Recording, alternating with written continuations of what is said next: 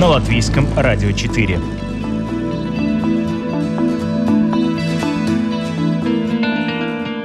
Привет, друзья! Это программа «Современная Одиссея». Я Елена Вихрова.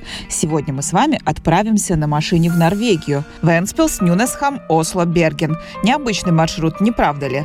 Наше сегодняшнее путешествие вообще будет необычным. Будем ходить по норвежским музеям. Если вы думаете, что вряд ли скандинавские музеи способны чем-то удивить, вы ошибаетесь. Музей Эммануэля Вигеланда – это вот в общем-то, то, что мы хотели посмотреть, одновременно и мавзолей художника, который создал и украсил он сам. Входить в музей э, с тяжелой э, металлической дверью приходится согнувшись. Все скульптуры в этом парке, они э, голышом от детей до стариков. Хранилище судного дня в Лонги Брюен Свальдбард. Ее называют еще генетическая депозитарная ячейка семян для человечества. Они собрали разные семена разных растений по всему миру и хранят там на случай апокалипсиса.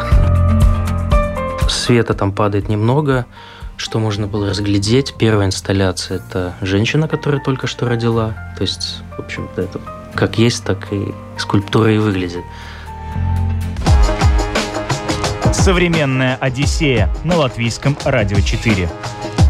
Алексей Дорофейчик – капитан дальнего плавания. И, похоже, даже в отпуске он не может без моря, поскольку вместо всех возможных способов добраться до Норвегии выбрал именно паром. Из Риги я не рассматривал, потому что на пароме дольше времени. Из Венспилса, если взять общее время, которое занимает дорога, то если ехать на машине до Венспилса и из Венспилса до Швеции на пароме, то это короче и быстрее, угу. чем из Риги. Что по ценам? Так, ну, мы взяли стандартную каюту и место для машины. И получилось... Ну, я взял, может быть, не совсем заранее, когда цены могли бы быть поменьше. У меня получилось где-то около 400 евро. Могло получиться дешевле, если бы я там, не знаю, может быть, за месяц или там за две недели хотя бы. Угу. Получилось за дня три, наверное. В оба конца, да? Да, это туда и обратно, да, конечно. Угу. Где-то 400 евро получилось. А куда приплывает паром? Вот как раз-таки в этот город с непроизносимым да. названием. Что это за Я место? Я его даже записал. Нюнашам. Нюнашам. Да, паром идет 7 часов. В общем-то, для меня это было тоже э, очень интересно. Я уже 20 лет хожу в море на танкерах, но никак ни разу не был на пароме. Да? Для меня это было интересно испытать и увидеть, как это происходит. Конечно, меня на мостик никто не пускал, я и там не прорывался. Сейчас очень серьезно относятся к безопасности, security, ASPS так называемый. И 7 часов занимает дорога от Венспилса до Нюнашан. И там есть несколько вариантов. Можно идти на этом пароме днем, можно ночью. Вот. Но мне порекомендовали ночью, потому что к вечеру приезжаешь на паром, поздний ужин там же предлагается, поспать, рано утром завтрак, и можно отправляться в дорогу снова. Днем так не поспишь, и придется ночью ехать. Ну, у нас были приключения, поэтому изначально я заказал себе билеты на ночной рейс парома, вот, но пришлось перенести на дневной, потому что по дороге из Риги в Венспилс у нас пробило колесо заднее на машине. Приятная история на трассе. Это было уже поздно вечером, несколько часов до отхода парома. Пришлось тут же позвонить, перенести, попытаться, по крайней мере. Ну, там вот важно тоже заказывать, бронировать себе билеты которые называются Flexi, по-моему, как-то так. Mm-hmm. Они чуть-чуть подороже на 20-30 евро, но они дают шанс перенести бесплатно на другой день, другое время. Вот поэтому перенесли паром на следующий день. Не хотелось терять путешествие или там возвращаться в Ригу, все отменять. Вот, решили найти в Венспилсе утром, оперативно, за пару часов колес. Мне это удалось, но колеса нашли всесезонные, китайские, единственные, которые подошли по размеру. А тебе на них в Осло ехать, да?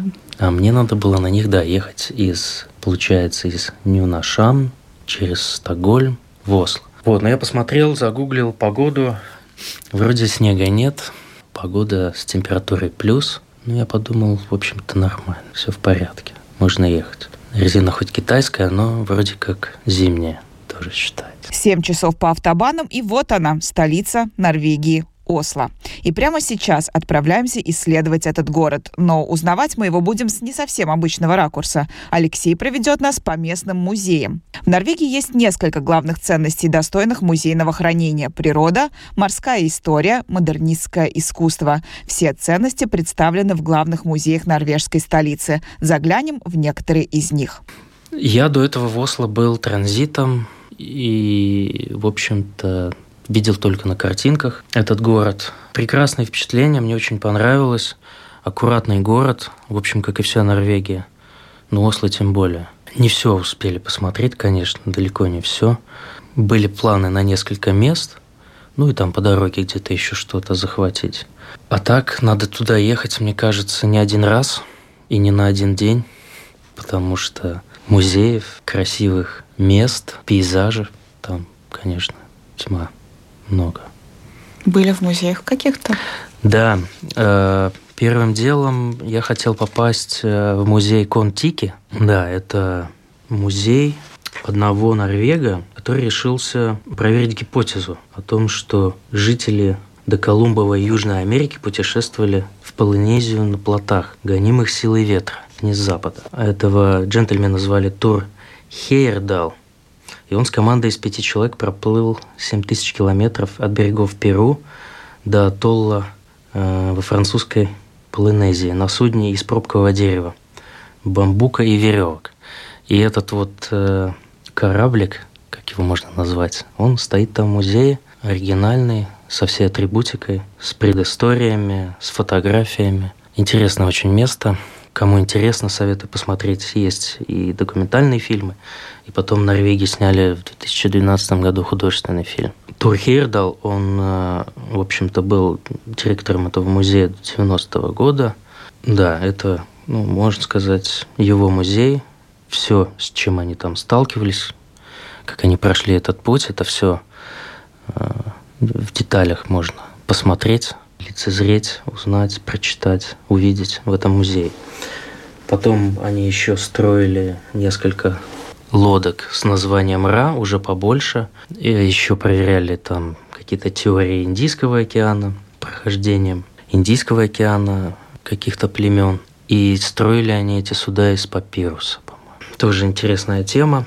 В общем, в музее это все есть. А, мы туда приехали как раз-таки вот после того, как мы отдохнули, часов шесть получается. Мы приехали в этот музей, и у нас, в общем-то, был часик. Я думал, нам хватит, но нет. Часика нам не хватило, и, как оказалось, там рядышком еще есть два музея. Вот они прямо друг к другу близко находятся.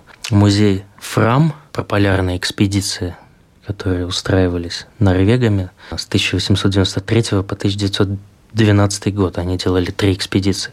И там, э, значит, тоже стоит как экспозиция это судно «Фрам», на котором Норвегия вот в эти годы изучали Арктику. И еще там же рядышком еще один музей, музей норвежский мореходство. Тоже все моя тема. Все про твою тему, да. Да, и я был так рад, что я вообще туда попал, но потом был сильно опечален, потому что мне часика не хватило, чтобы даже пройти весь музей Контики, вот, не говоря уже еще о двух музеях. Поэтому я решил, конечно, туда вернуться и как минимум день там провести.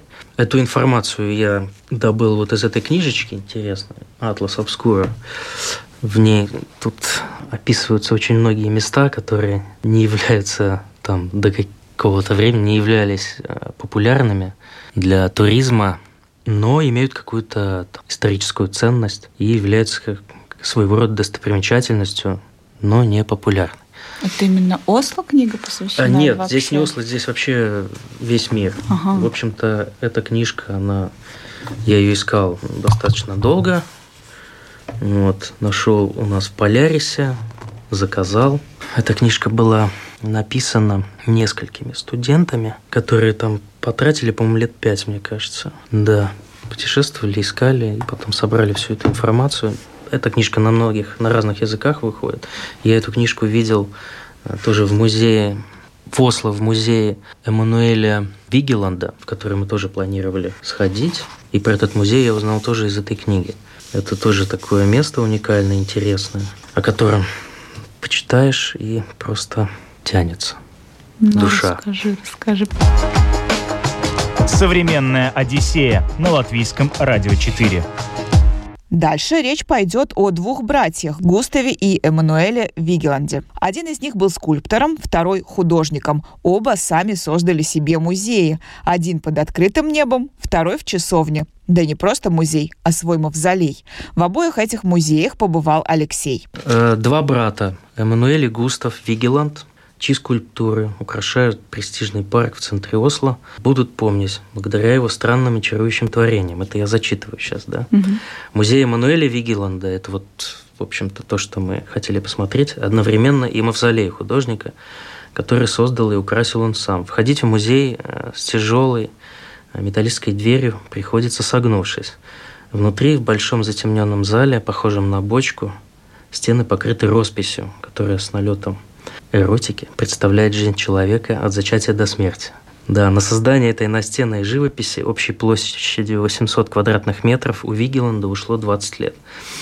Э, Вход в мавзолей производит торжественное и пугающее впечатление. Даже самый тихий звук шагов отражается от куполообразного потолка и висит в воздухе до 14 секунд. Вот. Чтобы рассмотреть темные фрески в зале, нужен фонарик. Но нам, в общем-то, сказали, что ничем нельзя пользоваться, там есть подсветка легкая, и, конечно, там какие-то слишком откровенные эротические фрески, они более затемнены, и что-то там попроще падает больше света от подсветки.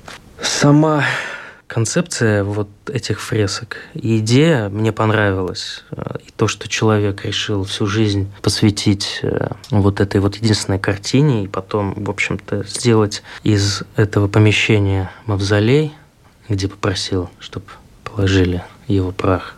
Вот, это завораживает. На вдохе, в общем, заходишь, и это все, конечно, потрясающе выглядит. Цикл фресок названа «Жизнь». Вот. И, соср- и сосредоточен в основном на сексуальном инстинкте человека и ярких моментах интимной близости людей. Вот так это там изображено, в общем-то. Все как есть. Есть еще несколько скульптурных инсталляций там по краям стоят, по краям этого помещения. Но света там падает немного. Что можно было разглядеть? Первая инсталляция – это женщина, которая только что родила. То есть, в общем-то, это как есть, так и скульптура и выглядит. Но не видно, потому что темно. Ну, Там Автор какой-то легкий свет падает. А А? автор скульптур кто тоже он? Авторы скульптур, э, вот конкретно этих скульптур мог быть его брат Густав. Вот, об этом надо еще э, почитать, потому что недалеко от этого музея есть еще парк, где выставлены скульптуры его брата Густава Вигеланда. И, в общем-то, эти скульптуры, они тоже немножко с таким подтекстом. Ну, не сказал бы, что с подтекстом, потому что он работал с обнаженной натурой, и его идея главная была это внутреннее состояние модели, но внешнее проявление этого состояния. То есть все скульптуры в этом парке, они э, голышом, от детей до стариков. И эти скульптуры, эти люди, они вот изображены там в разных жизненных ситуациях. Радость, горе, объятия, какие-то там, в общем, веселье и так далее. Иностранному туристу, попав туда, в общем-то, немножко может стать не по себе, на первый взгляд. Вот. Но сами норвеги, они считают это своим достоянием и не находят там никакой подтекст, который там может на первый взгляд показаться иностранному туристу. Вот, тоже интересное место, и, в общем-то, это была одна из целей – посетить этот музей. В, пар- в парк, мы прошли, парк мы прошли случайно, потому что там есть еще один музей Густава. Мы ездили, конкретно у нас была цель попасть в музей Эммануэля Вигеланда. Мы перепутали, в общем, там забили на навигатор адрес музея Вигеланда и попали в музей Густава Вигеланда. Да, и, в общем-то, на входе нам сказали, что вы не одни, все туристы, в общем-то, эти музеи путают. Он здесь рядышком, В общем, мы по времени успели. Что самое интересное, этот музей, он а, принадлежит частным лицам, и они его открывают только по воскресеньям. И билеты можно купить только онлайн. Вот тоже интересный такой момент. Надо Это планировать, если хочешь вот попасть этот в этот или музей. брата? Музей с фресками. Музей брата со скульптурами. Я так понял, что он принадлежит городу. Туда можно попасть э, в любой другой день. Мгм. Там была какая-то история тоже с его братом, с Густавом, что у него власти Норвегии хотели отобрать его студию, в связи с чем не скажу, но он настолько настырный оказался и договорился с общем, мэрией, что все его скульптуры, что ему оставят помещение, и его скульптуры потом после смерти перейдут во владение города Мгм. и они будут находиться там в парке. Вот так и произошло. И в конечном итоге есть парк с его скульптурами и музей. И его брат Эммануэль, который 20 лет занимался живописью одной картины «Вита. Жизнь». Очень интересно. Интересная семья. Советую, потому что такое ощущение еще после, после просмотра этих фресок своеобразное.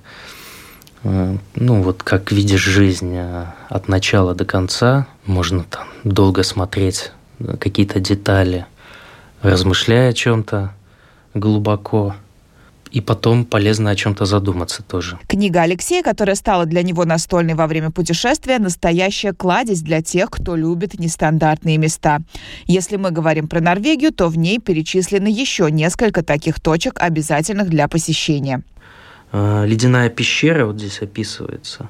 Нигардсбрен. Под ледником Нигардсбрен в национальном ледниковом парке. Йостедал. Лежит огромная ледяная пещера. Вот здесь есть координаты, в общем-то, по которым можно понять, как туда добраться. Есть, описывается здесь еще хранилище судного дня. Слышали, наверное, про такое? Нет? В Норвегии Да. создали хранилище судного дня в Лонги Брюен Свальдбард. Ее называют еще генетическая депозитарная ячейка семян для человечества. Они собрали разные семена разных растений по всему миру и хранят там на случай апокалипсиса. Да, я вспомнила точно. Да, ну, поскольку, да, время было ограничено, и это не музей, это просто место, и оно закрыто для посещения. Там можно, может, подъехать и там визуально посмотреть внешне, как выглядит вход. Мгм. Потому что это все, я так понял, что сделано в скале, и там есть просто вход. Есть э, Ераг Болтон, валун. Это камень, который по какому-то стечению обстоятельств много там миллионов лет назад застрял между скалами. И на него можно попасть. В общем, с- через него можно попасть с одной скалы на другую, там на нем можно постоять. Единственное, рекомендуют только если дождливая погода, быть э, очень аккуратным. Можно Мне кажется, соскользнуть. что это место я даже видела в Орле и Решке, возможно. Мгм. Но Да, это не совсем не популярное место. Мне кажется, что оно такое достаточно известное. Достаточно известное, да, но, возможно, это будет э, в списке следующей поездки туда. Потому что туда путь занимает еще три часа пешком. Вот, у нас этого времени не было Мгм. на тот момент.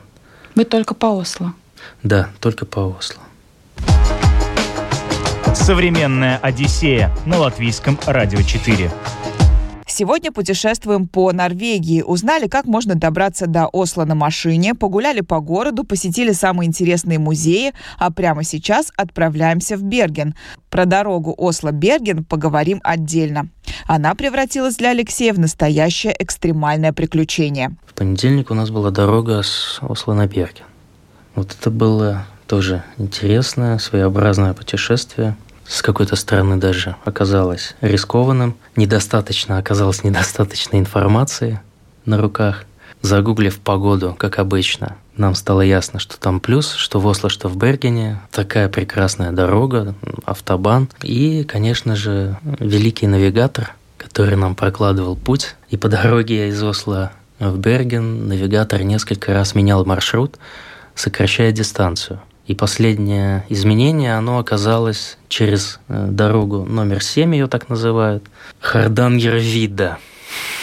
В общем-то, нужно было ехать по дороге Е16 в сезон зимний. Вот, но об этом не знали. Об этом мне рассказали уже потом в Норвегии, в Пергене. А мы доверились навигатору и поехали через э, по дороге номер 7. Половина пути, в общем-то, была прекрасная. Фьорды, скалы, хорошая дорога. Пока не начали подниматься наверх. Вот. Когда поднялись наверх, в общем-то, было предположение, что ну, сейчас со скалы мы съедем и продолжим путь также по автобану. Но нет. Получилось там. На навигаторе, в общем-то, непонятно. На карте тоже непонятно. Даже съемка со спутника там не показывает, что это все заснеженное. Вот, проехали, в общем-то, по скалам несколько поселков норвежских. Дорога сама по себе неплохая, но э, проблемы начались э, тогда, когда угол наклона дороги, он начал превышать 10 градусов, и вот этот подъем создавал трудности в движении. То есть началась пробуксовка. И на один подъем даже мы пытались забраться с четвертой попытки. То ли китайские колеса зимние, то ли неправильная дорога. Ну, в общем-то, мы прошли этот путь, прошли эти поселки с э, дорогами, с крутым наклоном, достаточно удачно. Ну, вот некоторые подъемы надо было несколько раз забираться, там выключать traction control автоматическое управление колес, стараться там сбегать заносов, и в конечном итоге мы попали вот на Хардангервидда Это дорога в Норвегии, которая идет по скалам. В общем, там всегда снег. Единственное, летом он там тает. Дорога, в общем-то, сухая асфальт. Можно найти какие-то сугробы там по краям дороги или там снег где-то видно лежит. Но он там всегда есть, даже летом. Ну а тут февраль месяц, дорога оказалась открыта. Ее, кстати, периодически зимой еще закрывают, потому что она становится опасная для вождения.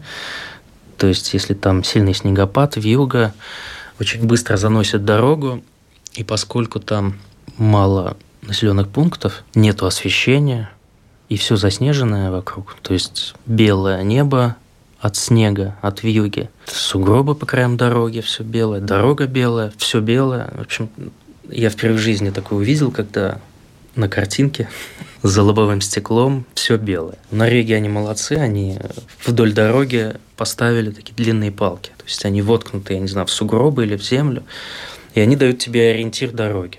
Периодически там проезжает машина, которая чистит снег с дороги, но дорогу быстро заносит. Ну, в общем-то, я так понял, что мы ехали в тот момент, когда ситуация со снегом была на грани. Я так полагаю, что дорогу, вероятно, закрыли на следующий день. Mm-hmm. Но мы еще успели проскочить. Там какие-то тоже машины, в общем-то, проезжали и в одну, и в другую сторону. Мы себя совсем одиноко не чувствовали. Но были такие моменты, когда даже останавливались там передохнуть. В общем-то, вьюга, вот эти вот пейзажи, какой-то одинокий домик, который полностью в снегу. Везде снег, снег, снег, вьюга, и, в общем-то, ты на своей машине и на зимних китайских колесах, резине. Красиво зато, наверное, вокруг. Зато красиво. О красоте думали потом. В тот момент было жутковато немножко. Не хотелось остаться там, э, ночевать или там э, вызывать подмогу или застрять вообще где-нибудь не хотелось. Ну, все прошло, в общем-то, удачно. Спасибо технике, уборочной, которая там периодически проезжала, счищала снег. Крупнейший город Западной Норвегии и второй по величине город страны расположен на берегу Северного моря. Именно здесь в основном сконцентрирована культурная жизнь страны. Многочисленные выставки, галереи, художественные музеи привлекают сюда представителей богемы со всего мира. Погуляем по Бергену и, конечно, в музеи тоже заглянем.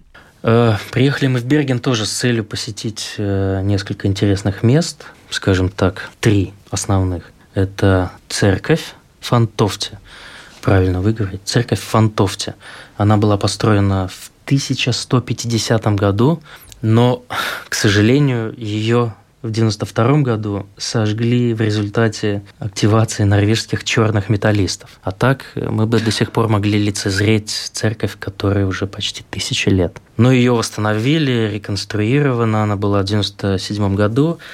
И, в общем-то, вот эти вот черные металлисты в 90-х годах сожгли около 22 таких церквей. Эту церковь посмотреть, как она, в общем-то, выглядела. Потом э, мы хотели еще сходить в музей Коде. Нагуглили там картины Мунка, норвежского художника, Эдварда Мунка. Э, надеялись посмотреть на эту картину оригинальную «Крик». Но мы приехали в музей, нам сказали, что все картины Мунка увезли в Осло, там сделали, построили отдельный музей для него из нескольких этажей. В общем, все его работы сейчас там. Но мы зашли все равно в этот музей, там современное искусство с одной стороны, и с другой стороны, в общем-то, попали тоже случайно на экспозицию такого скандального американского художника Пола Маккарти, если слышали. В его инсталляциях, ну, на самом деле он скандальный, но влиятельный. Э, в его э, инсталляции, которую мы лицезрели, пересечение секса власти в политике, вот, и падение всего этого в темную психологическую дыру. Называется эта инсталляция Dead and Hole. Вот. Тоже были немножко удивлены, что в музее, в общем-то, могут показывать такое. Сразу э, оговорюсь, не рекомендую брать туда с собой детей до 18 лет. И что же из себя представляет эта инсталляция? Э, инсталляция представляет из себя, в общем-то, такой э, деревянный кубок, в который ты заходишь, там несколько стульев, ты садишься, и на четырех стенах напротив тебя видеофильм, где, в общем, происходит нечто, некое действие, с моей точки зрения, это была завуалированная порнография. Даже там в эпизодах появлялись и части тела. Вот. Участвовали в нем а, какие-то там политики, включая Дональда Трампа, там еще кого-то. Ну, это все замаскированные, загримированные актеры, конечно. Да, но это, в общем-то, чтобы такое смотреть, надо морально к этому подготовиться, почитать, узнать, а мы, в общем-то, залетели туда и немного были тоже шокированы. Вот, это то, что мы увидели, впечатление. Вот, и самая главная цель, э, это была апогея нашего путешествия, это была э, гора Улрикен. И туда мы добирались на фуникулере. Там есть ресторанчик, там мы поужинали. Высота этой горы 643 метра, она была, по-моему, год назад там происходила реставрация и в ресторане, и фуникулеры поменяли. В общем-то, туда можно и пешком добраться, как очень часто делают Норвеги. Они туда идут пешочком по скале, поднимаются, там ужинают и уже на, фули... на фуникулере спускаются вниз. Вот. Ну, погода была не очень, поэтому мы и туда, и обратно использовали этот транспорт. Один коллега, там, в общем-то, в Бергене находится судовладелец, на которого я работаю, их менеджмент. И я еще там встречался со своими коллегами. Вот. Один норвег, в общем-то, назвал этот фуникулер гондолами. Гондолы они называют этот транспорт. Вот, там мы прекрасно провели время, пофотографировались, посмотрели пейзаж с высоты 643 метра. Красиво очень Берген выглядит. Посидели в ресторанчике, ну и, в общем-то, таким образом закончилось наше путешествие э, максимально таким э, впечатлением, скажем так. Потом уже просто была дорога назад. Дорогу уже выбирали, конечно, более безопасную. Там же в Бергене я поменял резину на зимнюю скандинавскую. И выбрали уже дорогу, посоветовались там получше. Автобан через тоннели, Норвегия, конечно, удивительно с этими тоннелями, как они могли э, столько тоннелей построить, э, вообще умудрились в прошлом веке. Что не э, дорога, то километровый 2 километра, 7. Есть даже тоннель, у них 24 километра. Мы через него проехали. Тоже удивительное место, в котором есть где-то, по-моему, три пятачка таких с разноцветными с разноцветным освещением, чтобы просто твое зрение немножко э, отдыхало от монотонности. 24 километра надо ехать по тоннелю с одинаковым освещением, одинаковой дорогой. Ну, в общем-то, эти тоннели через скалы, мимо фьордов, это, конечно, удивительные виды, пейзажи. Это все настолько красиво. Мы, конечно, были не в сезон, потому что ехать э, уже надо было, хотелось, у меня отпуск, время ограничено. Но, в общем-то, если туда кто-то захочет поехать на машине, то моя рекомендация – это месяц май, ну или какой-нибудь летний месяц. тогда там можно увидеть, тогда все те же самые пейзажи, они еще добавляются, добавляются туда краски, конечно, э, зелени, деревьев, белые шапки на скалах, зелень, зеленые деревья. Это все будет выглядеть намного красивее. Поэтому, возможно, я когда-нибудь вернусь и на машине туда. От путешествия по Норвегии многих останавливают цены. Да, они выше. На все, по словам Алексея, процентов на 30 точно. Но оно того стоит. На этом у меня все. Напомню лишь, что вы можете слушать нас на крупнейших подкаст-платформах или в эфире Латвийского радио 4 по средам и воскресеньям. Меня зовут Елена Вихрова. До новых встреч. Пока. Современная Одиссея на Латвийском радио 4.